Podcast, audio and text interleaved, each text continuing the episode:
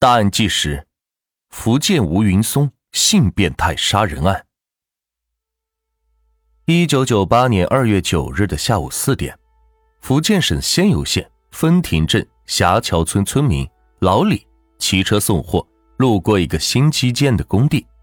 老李在工地前的土路上骑车转弯，突然车轮打滑，重重的摔了一跤，老李手臂都摔裂口了，好在只是皮肉伤。骨头没事，爬起来之后，老李是破口大骂，推测是工地乱排污水到土路上。谁知道，老李仔细一看，却是吓了一跳。这让他车轮打滑的，是一条深红色的液体，从福下路边一直滴到工地边。老李是农村人，对宰羊杀猪并不陌生，他顿时闻到一股血腥味，立即判断。这就是血迹。老李觉得这条血迹的血量很多，血汪汪的一片，看起来似乎不像是宰杀牛羊以后拖着走的痕迹。他顺着血迹追踪过去，发现工地围墙根下的一个隐蔽处，堆着一堆新土。新土是从附近土堆处移来的，谁吃饱了撑的会去移土堆呢？会不会有人在那儿埋了什么东西呢？甚至是埋了尸体。一个不祥的念头在脑海里闪过，老李是越想越害怕，赶忙骑车到分亭公安分局，向值班人员报案。值班民警在老李的带领下，来到了工地的围墙旁。民警小心翼翼地挖开土堆，顿时是倒吸一口冷气。土堆里有一具。仰卧状的女尸，尸体像是从高处坠落一样，全身血肉模糊，已经看不出本来的面目。仙游县公安局刑警大队接到报案，迅速赶到现场进行勘查。经法医尸检认为，死者并不是之前估计的从楼上或者山上坠落跌死，而是被机动车辆从背后碰撞而死。碰撞的力量很大，导致尸体全身。高达二十多处骨折，其中几处为开放性骨折，血流很多。在现场发现有车轮痕迹和血迹，此处应该是第一现场。但现场是公路，来往的车辆不算少，车轮痕迹杂乱，无法通过车轮确定肇事车辆。根据现场情况来看，法医倾向是交通意外，似乎是一个开车的司机。从背后撞死了一个女人，然后畏罪将尸体拖入路边给埋了起来，自己再逃走。但是县公安局局长却不这么判断。局长认为这起案件似乎不是交通肇事逃逸。一般交通逃逸，司机都非常惊慌，多是下车查看受害者的情况后，不管不顾，立即开车逃走。根据现场的分析，这个司机。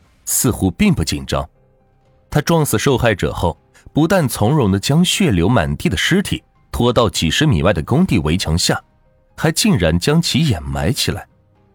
即便是个简单的土堆，至少也需要二十分钟以上的挖掘时间。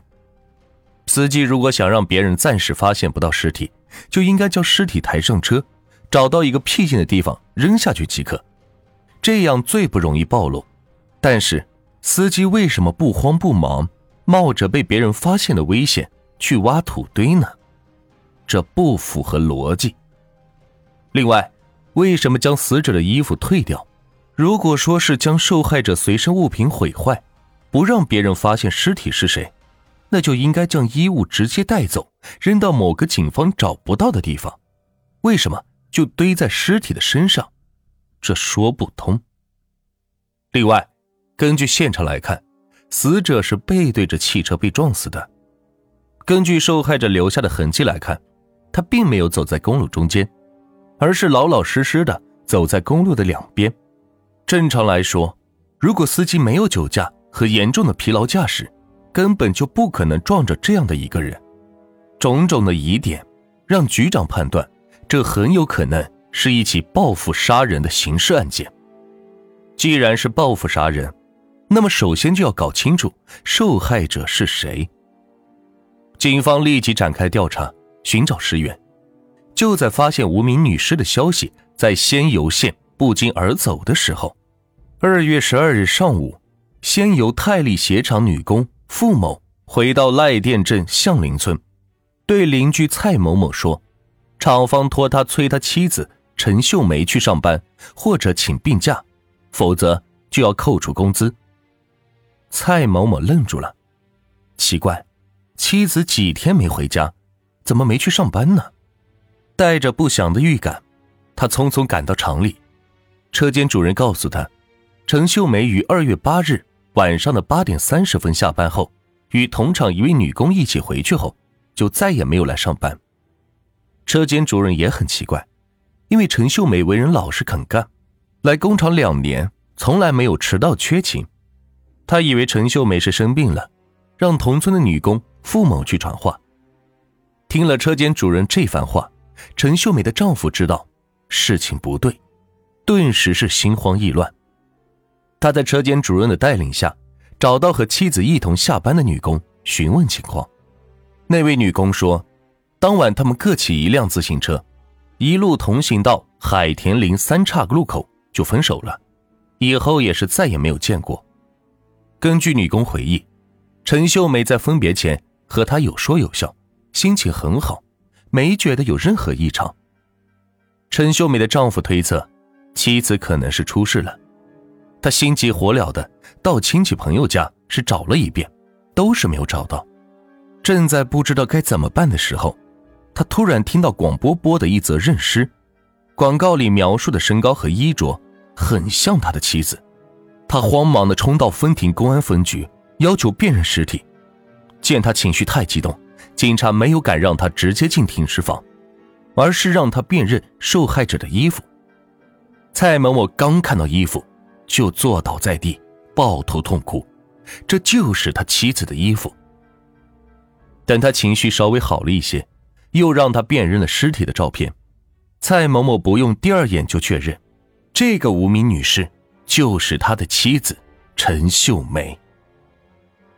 而在寻找受害者真实身份期间，突然出现了意外的情况。九日发现尸体后，开始绝大部分民警认为这只是普通的肇事逃逸，只有县公安局局长觉得可能是报复杀人。只是根据受害者丈夫介绍，死者陈秀梅是个老实巴交的农妇，胆小怕事，从不敢得罪人。加上陈秀梅常年在家务农。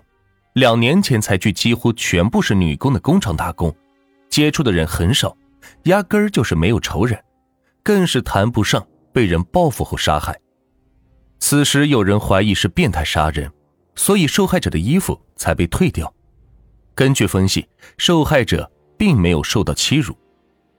正在警方纠结是交通意外还是谋杀的时候，又发生了连续的类似案件，震惊了仙游这个小地方。